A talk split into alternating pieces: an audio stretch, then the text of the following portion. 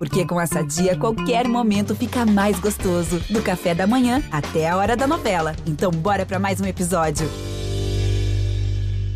E aí, minha gente, eu sou o Fábio Porchat e esse é o podcast do meu programa no GNT. Aqui, que história é essa, Porchat? Eu ouço e conto também histórias curiosas e divertidas da vida das pessoas, seja anônimo, famoso, não importa. O que importa é ter uma boa história. Ó, nós aqui outra vez no Brasil. Que história é essa? Começando!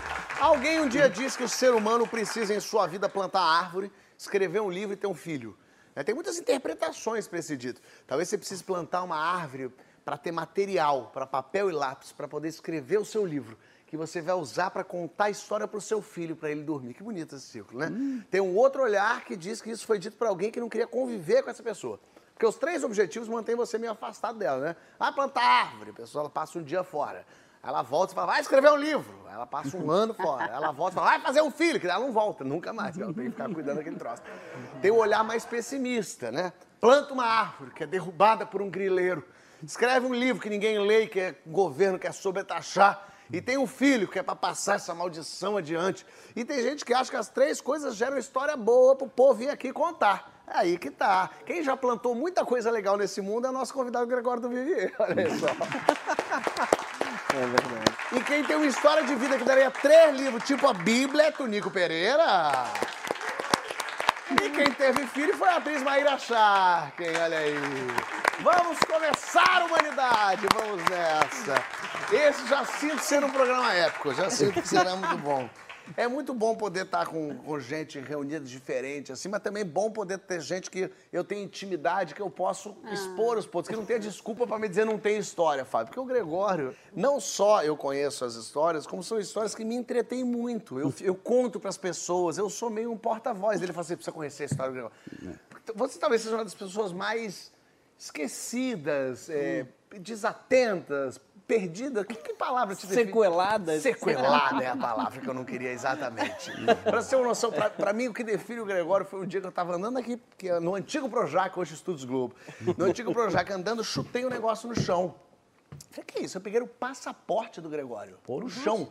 Eu falei, Gregório, seu passaporte. Ele falou, ai, que coisa boa, eu tô saindo com meu passaporte que eu perdi minha carteira. Eu falei, eu percebi que você não perde, você não consegue ter nada, você perde.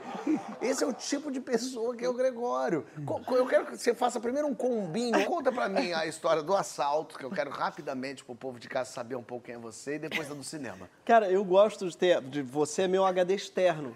Assim, porque tem histórias que eu não sei e eu tenho que acessar. Como é que é mesmo, Fábio? O Fábio me conta a minha própria história. Porque o problema de você ser muito esquecido é que você esquece as histórias sobre esquecimento. Inclusive. Essa do assalto foi uma vez que eu tava na, saindo do estúdio, inclusive a gente foi tirar foto junto pro Jorge Bispo ali na Gávea. Eu saí a pé com a minha mochila e um assaltante vem com uma arma e leva a minha mochila.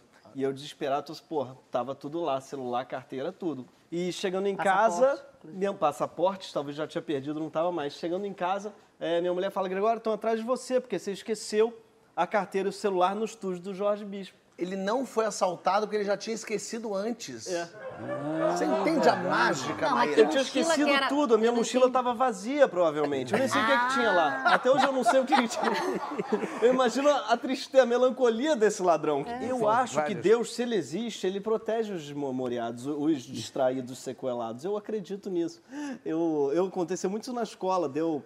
Pô, chegar em- na escola tendo esquecido a mochila e encontrar minha mochila na sala que eu tinha esquecido na véspera. Você você tá entendendo o nível de loucura? Fala do cinema, pra mim o cinema é, é brilhante e a gente começa o programa. A gente não começou ainda. O cinema, eu fui com a primeira namorada. Eu fui com minha primeira namorada pro cinema e tava no trailer ainda. Eu falei, ah, queria uma pipoca. Saí pra comprar uma pipoca, voltei, sentei, estava comendo. De repente eu vejo uma ligação atrás da outra, não para de ligar pro meu celular. Não- que ai, saco, estava no meio do filme e eu atendo e ela desesperada, cadê você? Eu, quem? Quem, quem é? Alô? É, eu não posso falar agora, eu tô no cinema, moça. Eu sei, você está no cinema comigo. Você veio comigo e sentou em qualquer outra... Ele esqueceu! Ele foi com ela! É por isso que é a antiga namorada, né? É, exatamente. A primeira deve ter sido aí que ele terminou. Foi aí. E ela estava já do lado de fora do shopping me procurando há meia hora. E me ligando eu não atendia, porque eu fui comprar pipoca e eu não voltei.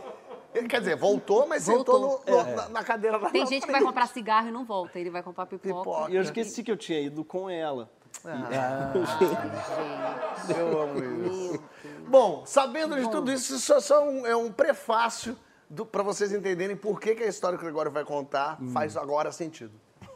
Eu estava voltando uma peça no Acre, em Rio Branco, e aí depois para voltar do Acre pro Rio não é direto. Foi para Manaus, para ir para Guarulhos, que a produção também quer te fuder, porque podia ser Manaus Rio. Mas Manaus para Guarulhos e Guarulhos pro Rio. Então era uma viagem de três pernas. E eu, para dormir em avião, já cansei uma vez tirar uma foto minha assim com a boca aberta. Então hoje em dia eu amarro um, amarro um casaco na minha cabeça para dormir no avião. Então eu já cheguei nesse último voo, Guarulhos-Rio, já amarrei o negócio da cabeça, estava lá encostado dormindo. Quando alguém me sacode e fala, ô, você está no meu lugar. Eu, ô, ai, caralho, deixa eu ver. Não, 3F, estou no 3F aqui. Mostra para ele, ele fala, não, eu que estou no 3F. Não, estava no mesmo lugar. Ah, deve ter dado duplicidade, o cara falou. Nem sabia que tinha esse termo. Chamamos a, a aeromoça, que veio e falou, ah, deve ter dado mesmo. Aí olhou para o meu e falou, não, o senhor é 3F mesmo. Ela falou, mas o senhor é de outro voo, inclusive outra companhia. Aqui é... é na época era, ainda existia a Avianca. Aqui é a falecida Avianca. Aí aqui é, é o seu voo é da Gol. Aí eu, caralho, eu sei. E esse voo, a mulher falou, inclusive, você falou, é logo, esse voo, esse voo tá indo para Belém. E você tá indo pro Rio. Falei, cara, quase que eu vou pra Belém. Nessa eu saio correndo. Porque Você já tinha feito Rio Branco, Manaus, Manaus, São Paulo, saiu para pegar outro avião, você ia voltar eu ia pro voltar norte. pro norte. Então eu saí correndo desesperado e falei pra mulher da Gol, cadê? Achei lá o guichê da Gol, que é assim, era a minha companhia, eu preciso ir pro Rio. Ah, seu voo já saiu pro Rio. Rio é aquele voo ali, é um avião saindo. Falei, ai, caralho, tá. é, você pode montar no próximo voo? Ela falou, não, claro, eu te boto no próximo. Cadê seu, é, você tá com documento aí? Eu, tá na minha mochila. Cadê minha mochila? tá no avião pra Belém. Ah, não. não. E eu olho qual avião pra Belém. A mulher aponta, é aquele ali? É, e o avião voando assim. Ah, não, não, não. E eu sem documento, sem carteira, sem nada.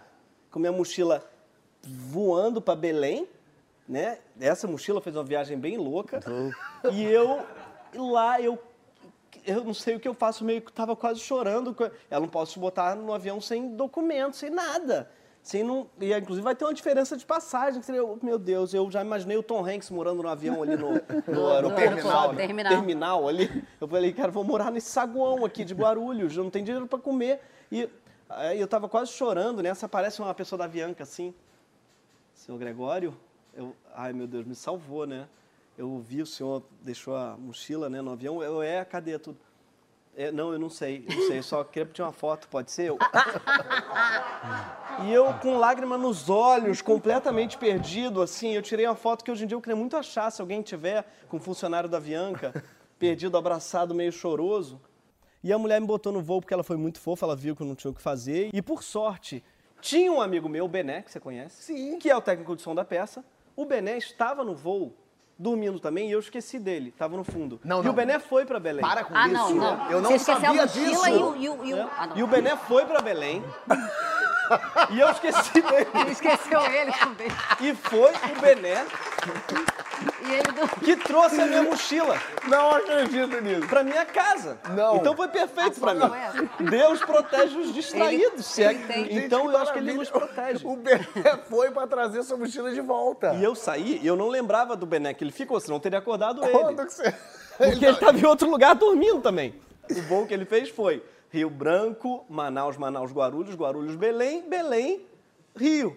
Que maravilha. E, e aí, e pro Gregório não aconteceu nada demais, porque ele foi, chegou no Rio, recebeu a mochila de volta. E essa mochila tá comigo até hoje, foi a mochila que eu trouxe aqui pro estúdio. Porque as coisas voltam pra mim. Eu posso deixar essa mochila em qualquer lugar, alguém aparece assim, senhor, eu tenho muita sorte mesmo. O Gregório, um dia, minha mulher trabalhava no Porta dos Fundos, produtora. Um dia a Nathalie tá lá embaixo e falou assim: que isso? Tem um carro na rua ligado, de porta aberta. O que é isso? O Gregório entrou no carro dele para ir embora, esqueceu uma coisa no porta, voltou, entrou. Quando ele saiu do porta, ele achou que ele tinha vindo sem carro, pegou um táxi e foi embora. E deixou o carro aberto e funcionando. E deixou o carro aberto funcionando. Natália falou: tem um carro, eu acho que é do Gregório aqui. O carro. Mas meios de transporte são curiosos. Eu tenho uma história com Maíra de meios de transporte. A gente viajou pro Japão juntos. Sim. Eu e a Luiz França. A gente foi fazer show. de Ah, essa É, viagem foi que os comediantes 2009. iam, é, É, todos. nove, nove. 2009. E aí é muito curioso, porque o metrô no Japão é um outro mundo, é um outro planeta. Assim, é muito é, grande o metrô. É muita estação, é muita... Vai pra todo lugar. tudo um nó, aquela coisa, ah, uma corzinha, não, é, é tanta estação que tem verde, verde escuro, verde claro. Não tem nem assim laranja e azul. E aí, tudo escrito em japonês, naquele, naqueles algoritmos que eu gosto de dizer ali, que, que não dá pra. E aí a gente foi de metrô pra algum lugar e ia voltar sozinha, a gente não conseguia mais voltar, né? A gente se desgarrou, a gente quer explorar e vai chegar no mesmo ponto. Só que mais cinco horas a gente ficou dentro do metrô, só pra achar a muito saída. tempo no metrô porque a gente não conseguia É. achar a saída. Porque é, é muito Mas não grande achava mesmo. mesmo, era aí tinha, desespero. e não tinha exit. Tinha Sakawa Shokoa. E aí a gente tinha Sakawa Shokoa. Daqui a pouco eu tô andando com ela, a gente amigo, meu Deus, não é possível que a gente vai ficar perdido aqui. Eu tinha uma lufada de ar. Aí eu falei, o vento tá vindo de algum lugar que, que, que tenha contato Que com o exterior. Então a gente foi andando à procura de vento. Ó, tá vindo um ventinho frio daqui, ó. Tá vindo daqui, é daqui, é daqui, é daqui. A gente, e aí, andando até que a gente conseguiu achar onde veio o vento. E a gente saiu. A gente saiu. Pra sair de lá, a gente tinha que ter. Na verdade, pra gente ir pra lá, a gente tinha que ter consultado a tua taróloga. Verdade é essa. Ah, é porque ela é maravilhosa. Ela é maravilhosa. Ela né, é não? maravilhosa, mas eu não, não, não colocava fé, não. Mas não quem que coloquei você fé. Ela vai A minha a cartomante que eu fui, a primeira que eu fui na vida. Lá no Japão? Não, não foi no Japão, não. E eu em Campinas, nos 19, 20 anos de idade, meus. Pô, a faculdade já quase acabando, o que, que eu vou fazer da vida? Não arrumava namorado, sabe? Que, Não, não que sei. parasse da vida. Não arrumava namorado assim, não, não, e queria, tinha sonhos de sair dali, e, enfim. Nessa insatisfação, uma amiga falou: conheço uma cartomante maravilhosa, ela vai te dar o caminho. Eu falei, mas não acredito nisso, não, não acredito. Quanto que é? Não, 300 reais. Falei, tô acreditando menos ainda. Mas curiosidade, aquela coisa, precisando, ah, fui juntando dinheiro, fui na mulher. A mulher era aquela tipo que faz tudo. Ela joga um buzo aqui, quando vira uma carta aqui, Sei. e, e ainda tá vendo um negócio aqui. E aí ela falou: tô vendo dois caminhos. Tem dois caminhos. Duas opções e você tem que fazer uma escolha. Uma é errada, a outra é a certa. Você vai ter que escolher a certa. Olha, sério?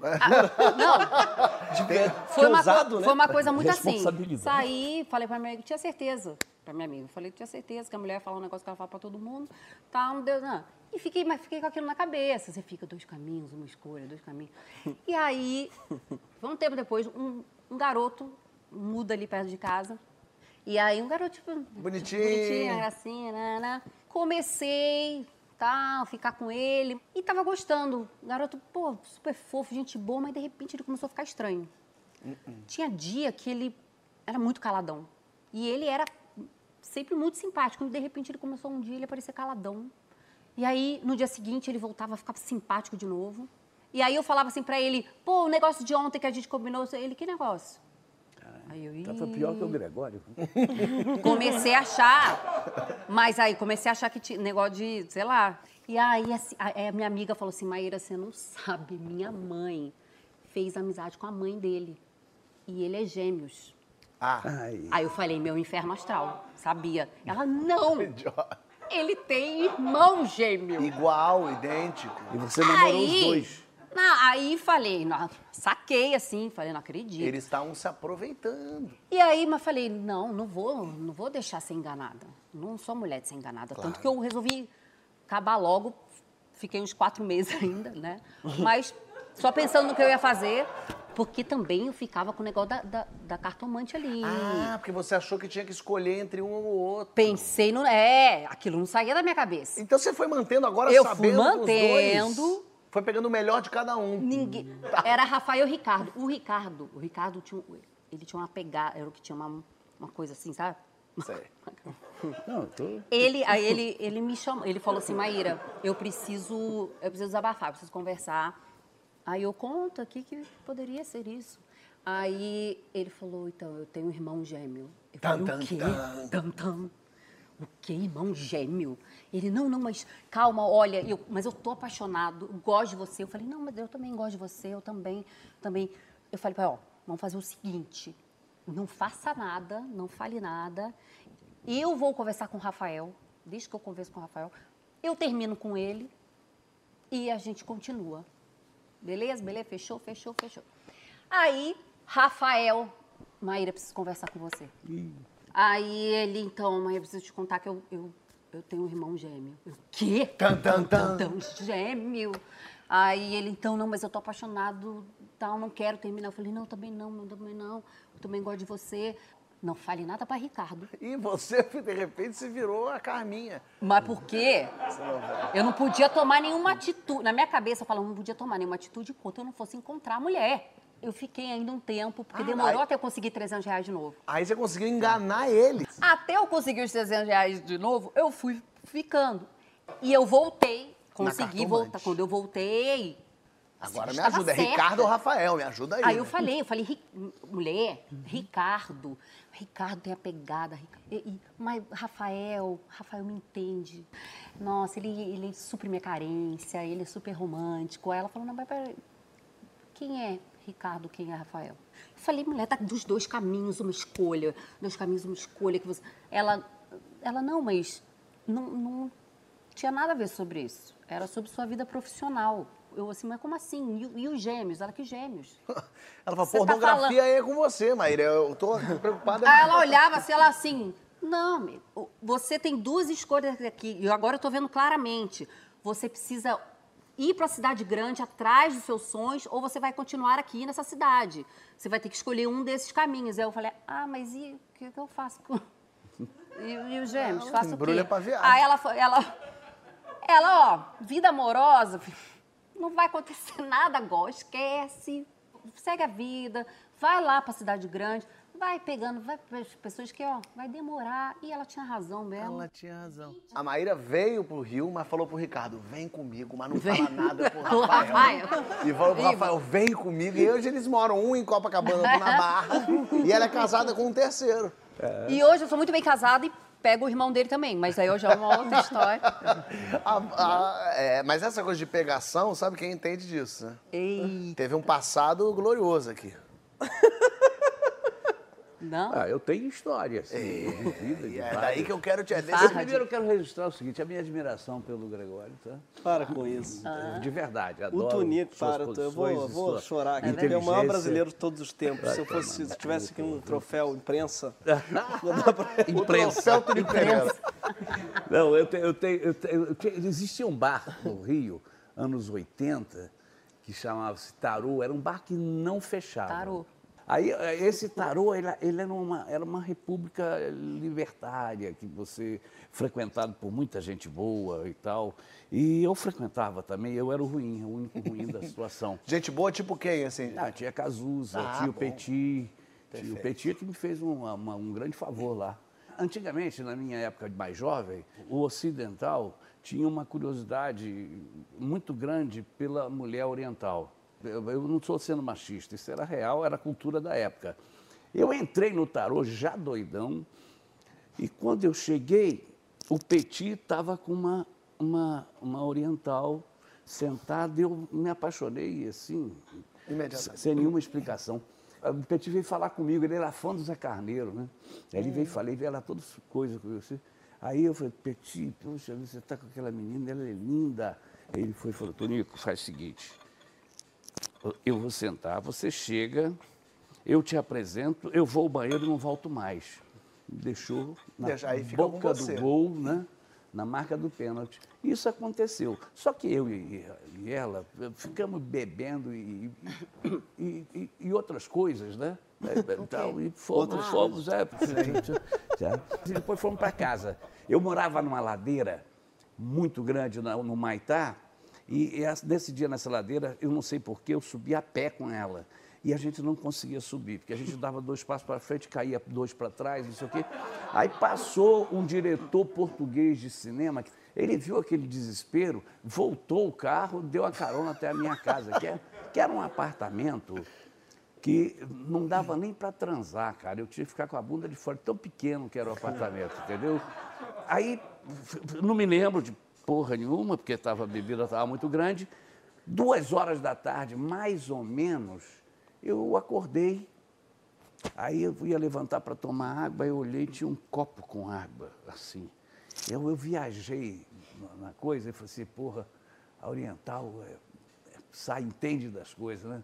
Sabia que eu estava mal, ia me deixar aqui um copo d'água. Eu virei o copo d'água, voltei a dormir. Duas horas mais tarde, eu acordo, estava ela de quatro e nua no chão, não sei, fazendo assim, uma coisa meio cega. Eu achei que era uma proposta sexual, uma nova proposta sexual, é, oriental, eu não sei, né? Aí eu, eu fui para o chão também e fiquei, vamos ver o que, que sai daí. Aí eu, fui, aí eu notei que ela estava procurando alguma coisa. Aí eu falei assim, meu amor, o que, que você está procurando? O que, que aconteceu? a minha lente de contato. Eu falei, como assim? Estava nesse copo aqui ah. e agora o copo está vazio, eu não estou entendendo ah. o copo, não sei o quê. Aí eu falei, ah, isso não é problema, a gente vai achar. Continuamos de quatro, eu já de sacanagem, Nossa. sendo calhorda, né? Aí lá pelas tantas me ocorreu uma pergunta básica e fundamental. Meu amor, era gelatinosa? Ela foi falou assim, era. Então não tem problema, a gente vai achar sabendo que estava dentro de mim, já estava achada já. Tava... Né? E essa história eu contei para uma produtora num filme que eu estava fazendo, querendo fazer um curta sobre isso. Aí passou o tempo, não aconteceu. Eu fui trabalhar com essa produtora outra vez. Tonico, vem cá, eu queria te contar uma coisa. O que, que é? Eu fiz um filme de episódios e eu fiz aquele episódio que você me contou. Bebendo. Eu fui, ah, é, tá bom. Ela roubou tua história. Não, não vamos falar isso. Ela não. se apropriou de forma... Se apropriou de forma indevida. Essa, essa, essa pessoa me chama para trabalhar de vez em quando. Ah, claro, claro. Que... Mas, doutor, quanto tempo mais você ficou procurando sabendo que você já tinha ingerido a lente? O tempo que ela quis. Ah, dei, você fez o teatro. Eu sou muito libertário com as mulheres, então ela fica me procurando. Eu sou aí. muito libertário. Mas no tarô também tem uma história que é engraçada pra cacete. Mais uma vez, a gente lá, aquilo virava, não fechava nunca. E o dia você não via. Aí eu estava indo embora para casa, é umas 8 horas da manhã, mais ou menos, daqui eu fui ver depois. Aí eu fui, procurei meu carro, aí eu olhei, tinha uma feira, feira dessas de rua, montada. Sei. Meu carro no meio da feira. Hum, você parou o carro e montou-se a feira em volta. Montou-se a feira em volta. E era uma Fiat italiana conversível, dois carburadores duplos que eu comprei do Tarcísio Meira. O que, que eu fiz? Nada fingi que o carro não era meu e fui embora. Porque eles ficam no... bravos, inclusive. Meu Deus, se eu disse que é meu ali, podia me matar. Pô. Te lincha. Tem é. a história com o seu amigo, nosso amigo Pereio, que o carro foi encontrado... Caiu. Sabe da história? Não. não. o carro do Pereio, sabe aquela... Tem uma comunidade, uma favelinha ali em cima do túnel Rebouças. É. Sim, sim. Ele foi fazer alguma coisa ali naquela comunidade. Coisa não precisa dizer o quê, Não né? precisa dizer o quê. Foi lá visitar, fazer uma obra de caridade. um agrado. Um agrado à comunidade e deixou o carro ali sem desengrenado. puxar o freio de mão, desengrenado. O carro caiu no túnel Rebouças, na entrada do túnel Rebouças. Jesus! Caiu no meio, Entre um do, nem numa pista, ah, nem na outra, no meio. mesmo ali. é pior que uma feira. na porta do túnel. E, é, é. A gente falou aqui de viagem, tem história de aeromoça. E aeromoça tem história para contar. Muitas. Mas no próximo bloco, não sai daqui. Ah, a gente bate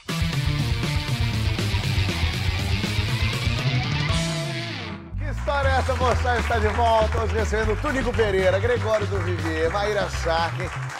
O Gregório já foi no Rock in Rio, né? Fui. Rock in Rio é um, festival muito legal, muito bacana. Muita gente quer ir, muita gente tem o sonho de ir para o Rock in Rio. Marcelo era uma dessas pessoas, não é não, Marcelo? É isso aí. Isso foi quando? Qual Rock in Rio? Foi o primeiro, 1985, mas a minha história começou em 84. Como é que é isso? Eu tinha 17 para 18 anos, então naquele ano eu já alimentava a esperança de, de assistir um show do Queen. Pô, 17 anos, eu não tenho a mínima condição, porque eu morava em Goiânia, eu sou natural de lá. Aí falei com meus pais, falei, pô, queria ir no Rock in Rio. Meus pais, mas nem por decreto você vai.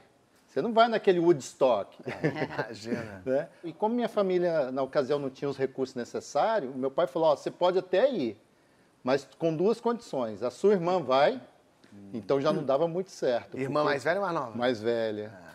E. Adorei o. Mais velha. E se você quiser, você vai com seus próprios recursos. Perfeito. Falei, tá bom. Não vou bancar é, drogado. Na época, é lógico. eu, tra eu trabalhava, tinha um, trabalhava ali e tal, apesar de ser novo. Eu falei, ó, vou fazer excursão e com a grande excursão vou bancar minha estadia no Rock in Rio, vou levar a galera e vamos. Aí eu fiz uma parceria, consegui numa agência e essa agência comprou minha ideia. Eu falei, vai funcionar assim. Eu vou alugar duas casas, uma para os homens, outra para as mulheres e os casais. Para ter aquele ambiente assim certo. certinho. Familiar. Né? Familiar. Aí eu peguei e falei, vamos lá, né? eu peguei e consegui vender tudo. Quando foi a época de ir, fui lá na agência. Cheguei lá, a primeira notícia. O cara falou: ó, não tem o local para vocês ficarem. As duas E- casas? As duas casas. Isso há dois dias de. Começar um festival no co- Rio de Janeiro. É. Não falei nada pro pessoal, eu tava com aquela ânsia de, de garoto, assim. Eu falei: não, eu quero ver o Queen, pô. Aí ele falou o seguinte: olha, você vai fazer o seguinte. Nós conseguimos o ônibus, você vai com a galera. Na hora que chegar em Minas, você me liga para te dar os detalhes onde você vai conseguir a hospedagem. Pegamos o ônibus direção Rio. Aí na hora que chegou em Minas, fiz- fizemos uma parada técnica e liguei pro cara. Naquela época não tinha celular, não tinha nada, né? Então, Orelhão. o cara falou o seguinte, olha, você vai chegar lá, já tem uma agência que, que aluga casas e tal, é lá em Copacabana, e você vai procurar pessoa tal. Aí na hora que chegou aqui no Rio, eu falei pra galera, eu falei, olha, o ônibus não vai ficar à nossa disposição, Puta, e, não- a não segunda há informação é a. Casa, não temos ônibus. Não tem casa. Não tem casa, mas eu vou na agência agora e eles vão dar um jeito. Vocês iam ficar quanto tempo aqui? 11. 11 dias? 11 dias sem casa, sem Não, transporte. aí tudo certo. Eu peguei e fui na agência. A um ônibus eu consegui que parasse em frente ao Copacabana Palace, onde estava o Queen. Aí eu peguei, peguei um táxi e fui na- no endereço. Achei que você ia- eu ia descolar com o Queen, a gente podia ficar lá. Os 37. Eu fui na agência. A agência, ele falou, a dona era uma advogada, né? E o cara me orientou para falar que era a minha família que ia se hospedar nessa. Ah, Aí resultado, aí que eu fui pegando as informações de onde nós iríamos ficar. Aí ela pegou, falou o seguinte: você que é filho do fulano de tal, então, ou seja, o cara da agência se passou pelo meu pai. Caraca. Aí eu falei com a senhora, falou: ah, você veio com a sua família, né? Eu falei sim. É, mas com oito gerações. É. Sim, minha família. Eles chegam amanhã. Ela falou, pois é, é um apartamento. Um apartamento? Que Ah, tirante. ela falou, você precisa de mais? Eu falei, não, é só, um, é só um mesmo, é só um apartamento. Ah, você não falou que era uma família Não. do Mr. Catra. Você Não, falou não só falei que era uma família de, de Coati, né? Voltei lá pra galera. Consegui, galera! Aí eu falei, ó, tem duas notícias. Consegui o local pra gente ficar. É. É, aí, pessoal, e a segunda notícia não é muito boa, é um apartamento de dois quartos. Mas vai ser o seguinte, vai ter que chegar lá em doses homeopáticas. E no que eu cheguei lá, tinha um porteiro, né? Eu falei, ah, vem cá, ah, você que vai ficar com a sua família tal, já foi avisado. Eu falei, pois é. Ele, oxê. O patriarca é o maluco? Fábio Júnior. Que família grande é essa? Resultado. Eu falei, ó, vou te liberar, mas eu não quero festa e não quero bagunça. Aqui é um prédio familiar. Falei, beleza. Chegamos lá, consegui o apartamento, acomodei todo mundo. O pessoal tinha uma turminha da fumaça lá que ficou no- ainda na área de serviço ali no Respeitando. cantinho, respeitando o bacana. ambiente. Sempre.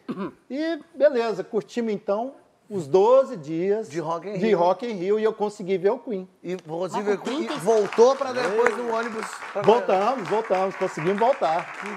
E o pessoal não ficou muito bravo com você, não exigiu Cara, dinheiro eu- de volta? Sabe o que, que o pessoal falou? Marcelo, faça outra excursão que eu tô dentro. E eu tô fora, que coisa boa. Valeu. Uma confusão mesmo, a Isa tem pra contar pra gente. Você tá vendo esse sorriso bonito aqui? Essa mulher com a vida, com a vida feliz e ganha? Isso aqui, ó, podia não estar aqui hoje, né, não, Isa? Tudo bem? Como é que você Tudo tá? bom, Tudo certo? Tudo bom. Cheguei aqui lá engraçado, né? É, isso aconteceu, tem o quê? 23 anos atrás, logo quando eu entrei na aviação. Louco. Uma amiga minha dia vira pra mim e fala assim: ai, amiga, vai abrir uma empresa nova estrangeira. Me dá seu currículo que eu vou mandar. Eu Falei, ok, vamos entrar, né? Vamos ver o que, que é dessa empresa. Chegou lá, é um avião. Eu Falei, mas como que uma empresa com um avião? Um avião só? Um avião só. O chefe, não, é porque é uma empresa charter que ela não é voo regular, ela só é fretamento. E aí veio esse baseamento. Eles falaram, ó, vocês vão para a Arábia Saudita e para Bangladesh para levar os muçulmanos para rezar em Meca. Só que para ir para lá você tem que ir com o avião vazio, com a tripulação. Só que, que esse avião não tinha autonomia para fazer essa distância é, direto, então tinha que fazer vários pousos técnicos. né? Nesse primeiro voo, você saía Rio, Fortaleza, fazia um pouso, abastecia, sendo que todo lugar que você pousa, você tem que fazer um pagamento. E aí, tinha uma pessoa dentro do avião nosso que andava com a maleta 007 de dólares para fazer o pagamento.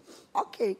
Chegava em Fortaleza, dava um dinheiro ao Dava moço pra, da, pra quem tivesse ali. Pagava, acertava o pouso e o combustível. E assim a gente foi indo. Aí fizemos Fortaleza, aí falou, daqui a gente vai dar um tirão, porque agora o avião aguenta. Agora é Atlântico. Isso. Aí falou, vamos fazer nossa primeira pa- parada em Gana, na África. Ok, positivo, positivo. Aí fizemos o primeiro pouso em Gana. Ninguém tinha contado que quando pousasse na África, eles combinam um preço com você do pouso, mas chega lá na hora H, quando ele olha para sua cara, que olha para a cara do avião, muda o preço. E aí inflaciona. E aí fica um pouquinho. Era Fica X, um pouquinho mais caro. Mais X. O, o rapaz contando pra gente, a gente ria muito. Diz que era uma salinha assim, e aeroporto naquela época antigo, né? Não tinha essa tecnologia toda de celular, de tudo. Chegou lá aquela senhora gordona, igual os filmes, sabe? Aí falou, não, valor do pouso não é esse não, meu filho. Nem do combustível. Mas como se a senhora combinou comigo esse valor? Aí ele, não, agora é mais caro. Tô olhando pra você, o menino branco, ela falou, não, mais caro. Volta lá, pega mais um dinheirinho. E aí a gente já perdeu um dinheiro ali. Ah, já desfalcou. comeu um dinheiro de vocês. Mas ele falou, não, vai continuar. A gente achou que ele tinha dinheiro, por enquanto estava cada um com seu dinheiro. Eu falei, tá tudo certo. Eu estava com o meu na minha bolsa. Eu falei, tá, eu sei disso aí. Continuou. Pagou a moça, saíram de Pagou. Gana. E aí vamos agora para Kinshasa, tem que pousar em Kinshasa, para daí de Kinshasa ir para Bangladesh. Porque mesmo com aquele combustível que tinha posto em Gana, precisava fazer mais outro pouso. Eu falei, gente, mas para que outro pouso? Aí pousou. Não podia ter ido, o erro já foi aí, poxa. Para que, que a gente for pousar no Congo? Chegou lá em Kinshasa, quando abriu a porta do avião, menino, se você ver, eu assim agora tô loura. Mas eu era da cor da blusa do Marcelo, mas bem pretinha, de muito sol, muito sol. E de trancinha foi o que me salvou, graças a meu bom Deus. Porque quando abriu aquela porta do avião, entrou 200 homens armados com metralhadora Era AR-15 naquela época, que a gente ouvia se falar que tinha esse tipo de armamento. É, hoje no Os Rio é comum, hoje é- hoje, é, é, hoje é igual aqui, pistola, cadê? mas naquela época entrou todo mundo armado e eh, todo mundo mão pro alto. Eu, gente, o que, que eu fiz? Não fiz nada. A tripulação, todo mundo desesperado. É, de novo, aquela história, o dinheiro não é suficiente. Vai ter que dar mais um dinheirinho pro, po, pro pouso, pra decolagem. Eu falei, gente, mas pelo amor de Deus, pro combustível. E a gente desesperado, né? O menino abriu a mala 007, já o dinheiro já não dava, porque já tinha deixado no outro. Aí começou todo mundo a tirar. Fulano, pega a sua diária. Aí o outro, pega um Coitado. pouquinho da diária. Aí vai juntando a diária de um, diária de outro. Eu falei, meu pai eterno não vai dar esse dinheiro. E a minha chefe perguntava, o que, que eles querem? Eu falei, não sei, eles ainda não se pronunciaram. Aí ela falou assim, amiga, vai você na frente, que você é negra, eles vão te entender. Abre a boca e começa a falar. É, porque negro digo, fala a mesma língua, Fala né? Claro, Qualquer a cabeça da pessoa. Ela pensou assim, vou jogar você na fogueira, que teu inglês é bom, vamos ver. Tenta negociar alguma coisa que o dinheiro aqui não vai dar. Eu falei, ok. Eu falei, oi, tudo bom? E aí? Por que, que a gente está aqui, né? Ele, não, porque o dinheiro, você sabe que aqui o país e tudo, o governo. Eu falei, não, a gente não está sabendo, não, estamos vindo do Brasil, por sinal. Aí, Pelé, sim, futebol, Pelé, maravilhoso. Aí, atrás de mim, eu tava isso, isso da cozinha do avião. Na cozinha do avião, aquelas caixas de refrigerante, mas era muita caixa, porque a gente já ia com refrigerante para usar do serviço, para não ter que comprar lá fora, né? E aí eles olharam assim, aí eles perguntaram, o que, que é isso aqui? Eu falei assim, ah, refrigerante. Ele, mas é Coca-Cola. Eu falei, e qual é o problema da Coca-Cola? Ele falou, porque aqui só tem Pepsi. Eu fiz, ah, não acredito. Juro, juro. Ele falou assim, mas aqui só tem Pepsi. Eu falei, mas porque aqui a Coca-Cola é cara? Ele falou, mas é caríssima. Como que vocês têm Coca-Cola? Aí eu pensei, eu falei, Jesus, eu acho que isso é um sinal de Deus. Aí eu falei assim, chefe, olha, eles estão dizendo aqui, tudo eu traduzindo, né? Aquela loucura. Aqui eles só tem Pepsi. Eu acho que era bom a gente tentar negociar a nossa decolagem com essa Coca-Cola. Maravilhoso. Ela falou assim, Isabela, você tá maluca? Eu digo, a gente não tem nada a perder aqui. Os homens estão cheios de metralhadora. Daqui a pouco a gente toma um tiro aqui e não sai daqui. O avião tem que decolar. Quanto mais tempo... E quanto mais tempo você fica no chão, Mais caro. caro é a decolagem.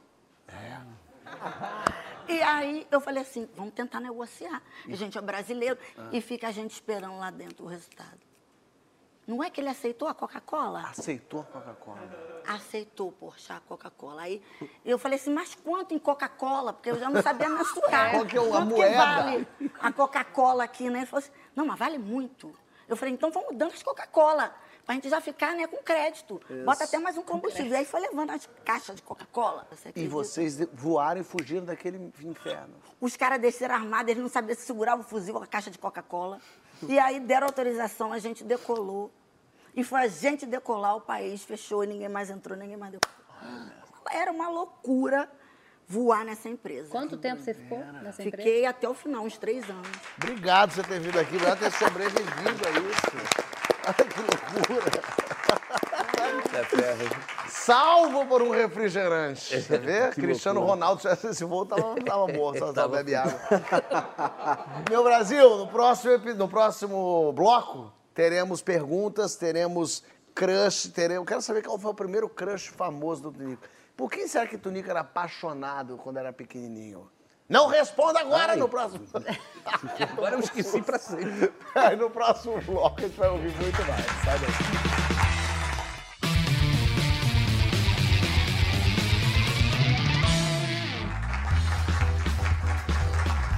Que história é essa, Pochá? Está de volta, recebendo o Gregório do Vivier, Maíra Charque e Tunico Pereira.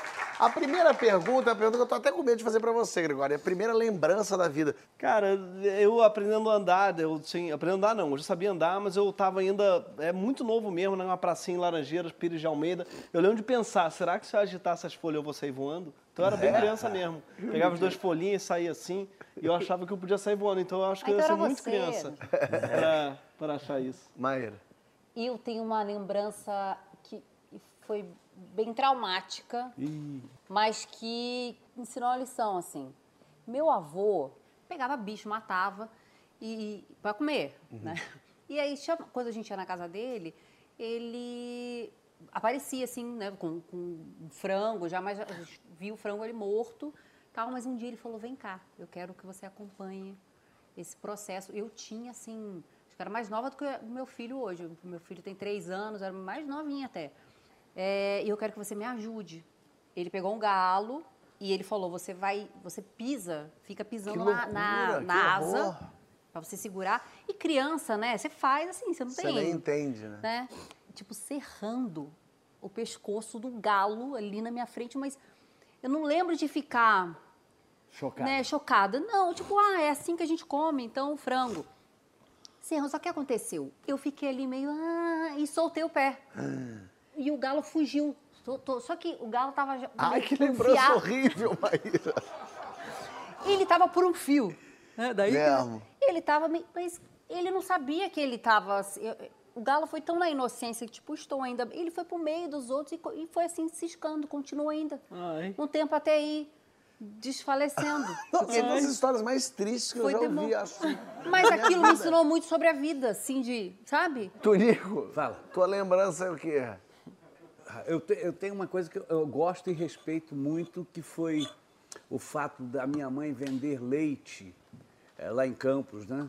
Leite, não da minha mãe, Dela? de vacas. né? Então, e aí eu entregava leite, eu era um dos entregadores, e aí o o que tinha perto de casa que eu entregava eram os puteiros.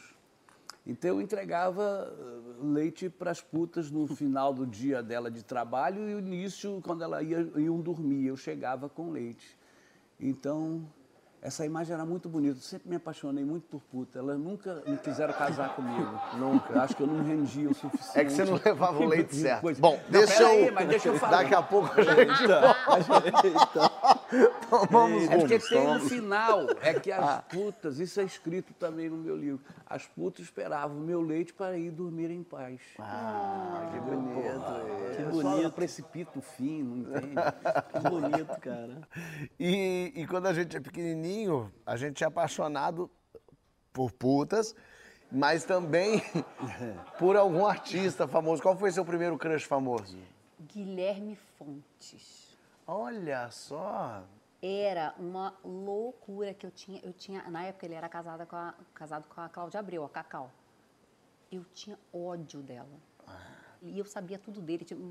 Ele dava entrevista, eu sabia qual é a pasta de dente que ele gostava, Gente, qual o sabonete que ele usava. Gostava assim. E nunca conheci o Guilherme Fontes. Nunca. Nunca conheci. É, interessante. Guilherme, Calma, a gente vai conseguir esse telefone hoje pra você. Por quem que você era apaixonado? Brigitte Bardot. Ah.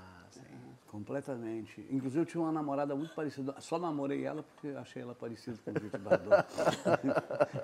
É, mas a Brigitte Bardot era... Era linda. Quem nunca? Greg. Duda Little.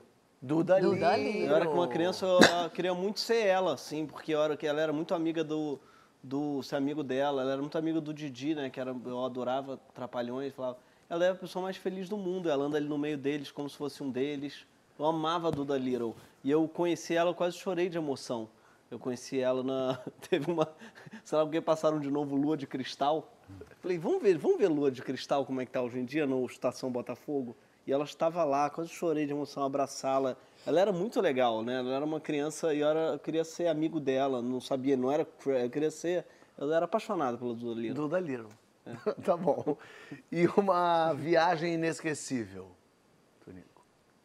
Eu tento esquecer todas, porque eu não gosto de, avião, não gosto de viajar. É mesmo? Eu tento esquecer. Mas tem, tem várias, assim, tipo, estranhas, de helicóptero, eh, de Angra pra cá, que eu tive que entrar no helicóptero nu e botar a roupa lá dentro. Nu? É porque eu estava filmando e tinha gravação do sítio. Ah, então tá, ufa. Aí eu, eu fui correndo, o helicóptero já em movimento, com aquele negócio, eu tive que entrar correndo. E eu fi- vim viabilizando a queda o tempo inteiro. Se cair aqui, eu nado para ali, porque que devia ter 10 quilômetros de distância, mas a gente não calcula certo. Entrou Aí foi- nu. É, Eu, entrei, eu corri para o avião nu e jogando a roupa para as pessoas, a roupa do personagem, para botar minha roupa dentro do avião que já estava lá dentro. Foi uma viagem. As crianças fãs do sítio é que não entenderam nada. Por que que viram o, o sabugo do Visconde e o rabicó? Greg, uma viagem inesquecível. Cara, foi a última de carro na pandemia, a gente não aguentava mais ficar trancado em casa. Eu e Giovana deixamos nossa filha com a avó e fomos pra, Na verdade, a gente foi para Minas, deixou nossa filha com a avó mineira e voltou de carro, uma viagem 20 horas por Minas de carro, mas Minas é bonito pra cacete, né? Minas é muito Qualquer legal. cidadezinha que a gente parava era linda, tinha um puta queijo bom pra cacete. Antiga, né? Antiga pra cá, aquelas casas antiquas. Cachaça da Itália. A serra, cachaça, fica, a mineira fica amigo num segundo. Então, um segundo já você senta, fica ouvindo história toda. Tem uma história essa postar em cada boteco.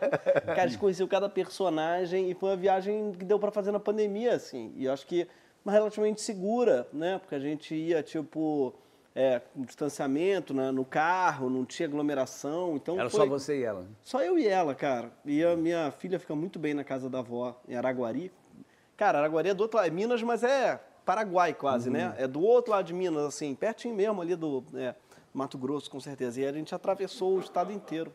E, cara, muito maneiro, vai, recomendo muito. Pegar estado, vai pra Minas, qualquer lugar vai ser bonito. Dá esse tiro. É, Minas é Qualquer lugar vai ser. É lindo.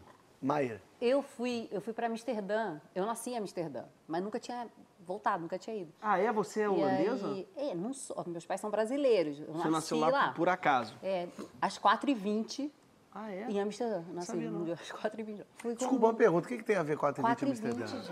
4h20, 4h20, não? 4h20. Não sei do que se Fábio- trata. o Fábio é muito pouco maconheiro. Todo dia eu me sou... 4h20 é, É o porque horário da maconha. É a hora da. E eu Por nasci às quê? 4h20 em Amsterdã. Por que que é hora da maconha? Ah, é uma longa história, mas dia 20 do 4, dia 20 do 4 é o dia da maconha e 4 e 20 é o horário que você fuma maconha, tem esse clichê. Tem 4 e 20 é uma É um sigla- horário, tipo, deu 4h20, é os uma maconheiros. piscadela pra maconha. Interessante. Fica aí, Brasil, essa dica pra você.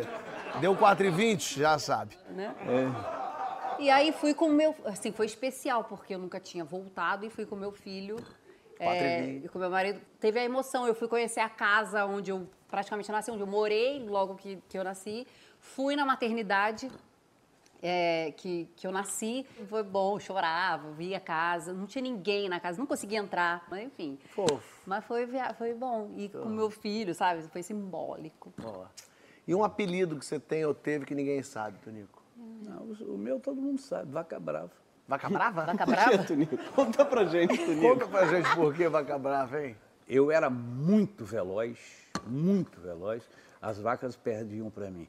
Era muito veloz e muito brigão. Entendeu? Então, aí surgiu esse Vaca Brava, que me acompanha. Tem gente ainda que me chama de Vaca Brava em Campos. Mas eu não fico, eu fico orgulhoso. É um passado que o, a Campos me deu o regra e compasso para o Diano Gil, né? Mas no sentido de, da- das fraquezas campistas, elas me formaram e me tornaram contra elas, entendeu? O que eu ajo politicamente hoje é com essa, é com essa, é com essa, é com essa base é, coronelista de Campos que eu saí de lá expulso. Não podia frequentar lugar nenhum mais. Expulso? Por que que você foi expulso de Campos? Por tudo. Ulti- a brava, última né? expulsão minha, A última expulsão. a última expulsão que eu realmente saí foi no Clube Regado Saldanha da Ga- Saldanha da Gama, que eu, eu fui de sandália franciscana e fui barrado, porque eu, na domingueira, porque eu estava de sandália franciscana. Aí eu voltei em Casa da Paz, troquei, botei um sapato, voltei. Quando eu estou vendo assim, estava uma pessoa entrando de sandália franciscana. Era filho de um usineiro, que foi até governador de- do estado do Rio. Aí eu fui, tomei satisfação, né? Claro, aí. Tomei, vai pra porra, não, não- por que, que ele pode, eu não posso, não sei o quê. Aí o diretor, vou dizer também nome não, aí eu falei assim, ô, ô Moacir, vamos ali no perto da piscina, vamos ali, tira o óculos, dei-lhe uma porrada, ele Tira o dentro da óculos? piscina. Tira o óculos, e é eu, maravilhoso. E eu fiquei feliz. Maíra, Você sabe que eu não, não tenho apelido, nunca tive apelido, não. nada, ninguém nunca te chamou de nada, nem te caçoou. quer. Não, gostosa, não. Não, nunca. Nada assim secreto de. Não, de nada. Nem de, bullying, teu filho chama de mamãe nada. mesmo. De mamãe. Marido chama de Maíra. Maíra, por favor, você Não, vem. me chama de B. Engraçado, ele me chama Olha de B. aí. B. Eu B chamo tem ele de B. significância, hein? Ele me chama de B porque ele falava de, de bebê, de. Né? Ah, o nome dele não é B? Não, o nome dele é Renato. Então tá explicado. Agora eu vou te contar uma coisa que não vai fazer o menor sentido pra você. Tá. Eu te sigo no Instagram e você postou o B, sei lá o que, com a foto dele. Ele por acaso dá aula no Fluminense? Sim. Eu, eh, sou sócio do Fluminense também, sou tricolor, tava levando minha filha e eu vejo o marido da Maíra. E eu grito pra B. ele na piscina, B! E eu acabei de descobrir, eu achei que ele ou era, ou era grosso, ou era meu. Ele cagou aí eu falei assim, seu amigo, eu, eu dei, dei um tchá assim, falei, ele viu que ele eu falei, aí eu saí. Mas ele não deve ter entendido nada. Ele te mandou um beijinho. Eu achei né? que o nome dele fosse Bernardo. É, Bernardo. Ber- Porque foi assim, eu conheci. B, B. Na piscina. Eu conheci o Renato e eu perguntei pra ele, quantos anos você tem? Aí ele fez assim, mostrou que ele tem uma tatuagem, 1991, na mão. Aí eu olhei e falei, é o quê? É o nascimento do seu filho? É, 1991, falei, "Ó, ninguém nasce Muito em 91 que eu vou... jovenzito. Mas é porque ele parece barba, careca. Entendi. Aí ele, não, me dá, ele tinha 24 anos quando eu conheci. Aí eu, aí eu comecei a chamar ele de Benjamin Button. Ah, não é de bebê. Ele começou a me chamar de B, de B de bebê. Só que aí a gente se chama de B. E o meu filho não chama ele de pai. Meu filho chama ele de B. Nós dois somos B, só que o, Ela só é que o C Gaé... e ela é A. É. E aí o Gregório é L. Greg, apelido. Cara, era um besteira, mas era um trauma quando eu era criança. Eu ia voltava pra casa, eu chorava porque me chamavam de Xuxa. Porque eu era lourinho e todo mundo naquela época, nos 90, louro era, Xuxa. Era uma zoeira no- habitual. Hoje em dia parece muito inocente, mas eu chorava. E meus pais falavam, chama de Mara Maravilha. Eles vocês não entendem, não vai ter graça. Não vai ter graça nenhuma. Eu não tinha resposta pra Xuxa. Era humilhante, era sei lá o quê. E hoje em dia eu falo, cara, que bobeira, né? Mas eu chorei muito já porque me chamavam de Xuxa. Chamavam Xuxa, Xuxa, até eu chorar. Mas e aí, Xuxa, mas, mas conta... Aí um brasileiro que te dá mais orgulho. Greg. Tonico Pereira.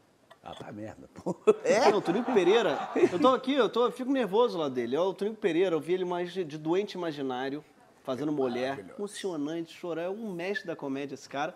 E vou falar também de Camila Amado. Puta, Camila, conheci um pouco. Camila era maioral, né? Uma professora, tive aula com ela, também era. Mas essas pessoas, Tonico e Camila, que engrandecem a nossa profissão, porque são atores, autores, filósofos. Né? O Tonico tá lançando, inclusive, um livro com as filosofias dele, que eu adoro. E a Camila era filósofa. Porra, qualquer coisa que ela falava, né? Eu lembro de coisa, eu lembro muito dela falando sobre a nossa profissão, falando. Escolher, se escolher ser ator, não é escolher, você não escolhe, você tem que escolher todo dia. Hoje, ela fazer a preparação de um filme. Hoje, você escolheu, você escolheu ser ator hoje, porque não está aparecendo. Então, assim, Então ela tinha uma coisa assim de uma, uma compreensão muito grande da profissão dela. Ela, Ela é enorme, cara, muito. ela é enorme. Né? Eu Nosso fiz, eu fiz um filme com ela, um curta, de 15 minutos, eu e ela só. Ah, quero ver isso. Porra, cara. É o Vestido de Miriam. Se você procurar, a direção do Lucas Rossi, tem um amigo dele aqui até.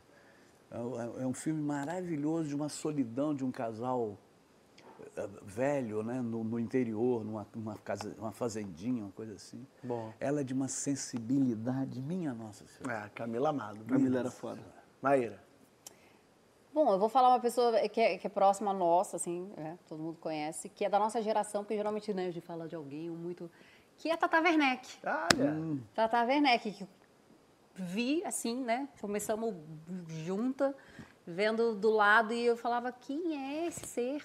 Né? Quem é esse, esse, esse ET do- do- aqui do meu lado? E sempre foi inspiração. Tem coisa que eu tô, que eu tô pensando, que eu tô fazendo, fora até de, de atuação ou de... Né? Porque, assim, depois que ela foi mãe, mais orgulho ainda de eu pensar assim, o que, faria nesse. Sabe, aquela pessoa que você fala, o que ela faria nesse momento? Sei lá, de qualquer outra coisa, reação de assalto. Você assaltar, que Tata faria E não tem como momento? saber o que a Tata faria, porque a Tata é tão doida que ela faria alguma coisa que nenhum ser humano conseguiria fazer. Nem ela sabia. Mas Ela é seria muito genial única, e seria uma Com saída. toda certeza, Então ela é eu fico tentando genial. pensar o que, que ela faria para eu, de repente, sair dessa situação. Sabe? Um dia eu É comecei a Tatá pessoa- de vir aqui contar a história dela nesse programa. Ela não veio, é, né? Não veio ainda. Porque tava grávida, depois teve filho, Depois- aí tava. com a- a- Mas ela vem, um dia ela vem. Uhum. Tonico, Brizola e Darcy Ribeiro. Olha aí. Maravilhoso. Meu nome veio do livro de Darcy. É? Maíra, Maíra. é verdade. Ah, sim, Maíra. Brizola e Darcy Ribeiro, eu acho que. Eu tenho uma. Eu faço camisetas né, com frases ali. Ótimo. Uma delas é essa, falta Brizola no Brasil. Você pode levar para o sentido que quiser, mas que falta Brizola no Brasil, falta. Não tinha nem pegado o outro sentido. Eu também não, tudo. E aí chegou no céu. No céu tem Brizola, Darcy, tem muita gente Hum. amiga, querida, família, mas o que, que precisa ter no céu? Senão você nem entra, Maíra. Uma luz boa. Uma luz boa também é fazer aquela selfie já na porta. Bom. Na porta do céu. Interessante, gosta de uma luz boa, vindo de baixo, vindo de cima. Mas eu imagino que ela tenha. Tem, Uma lá luz tem a boa. luz. Do céu, né? Greg. Cara, gente, é um clichê, mas meus amigos, gente, gente querida, porque eu tenho pânico de chegar no céu e só ter gente boazinha. Imagina que inferno. Só ter as pessoas que são incríveis, fizeram uma vida ilibada. Eu quero que tenha lá as putas do Tomico, criança. Eu quero que tenha lá os, os sacanagem. Eu quero ter escroto no céu.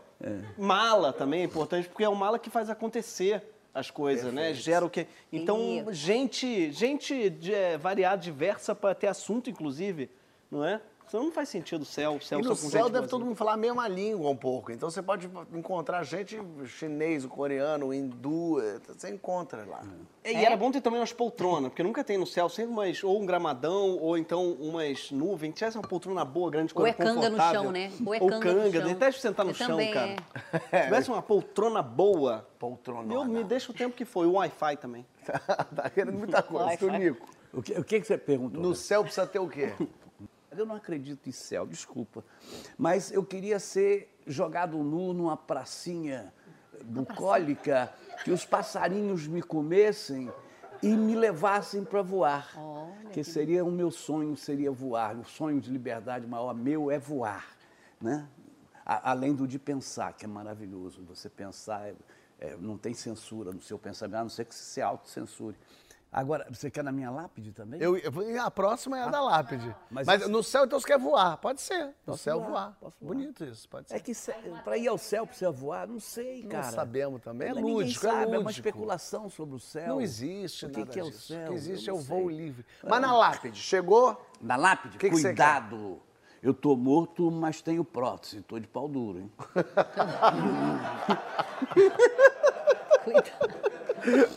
Maíra. Não sabendo que era impossível, ela foi lá e quebrou a cara, se fudeu. Quebrou a cara. Greg. E morreu. né? E morreu. E morreu. Não tá mais aqui quem falou. E não estará também já já, porque acabou. Acabou, meu Brasil. Vocês acreditam numa coisa dessa? Foi só falar em pau duro, acaba. Eu tava sentindo falta de ouvir sua disse de... É, pois é. Mas a verdade é que eu tô feliz que esse programa aconteceu com o Gregório chegando. Ele tá Ah, é? aqui. Não esqueceu? Não esqueceu, inteiriço, veio. Tá, agora vai embora, vai deixar a mochila aí? Vai. Eu vou Vai. ter que levar no dia seguinte lá no porta? Vou. Mas não tem importância, tá tudo bem. O importante é que ele tá inteiro. Não tá dividido em dois. Não tá dividido em dois mundos, duas possibilidades, dois futuros para escolher, dois rapazote gostoso, bonito. Opa, beijo. Mas pensa, Rafael se você perder sua lente de contato, eram duas pessoas a mais pra procurar. No fim das contas, ajuda mais, né? Eu aceitaria. E você aceita nosso convite de voltar semana que vem, hein, que vai ter mais história aqui no programa. Só pra você. Valeu.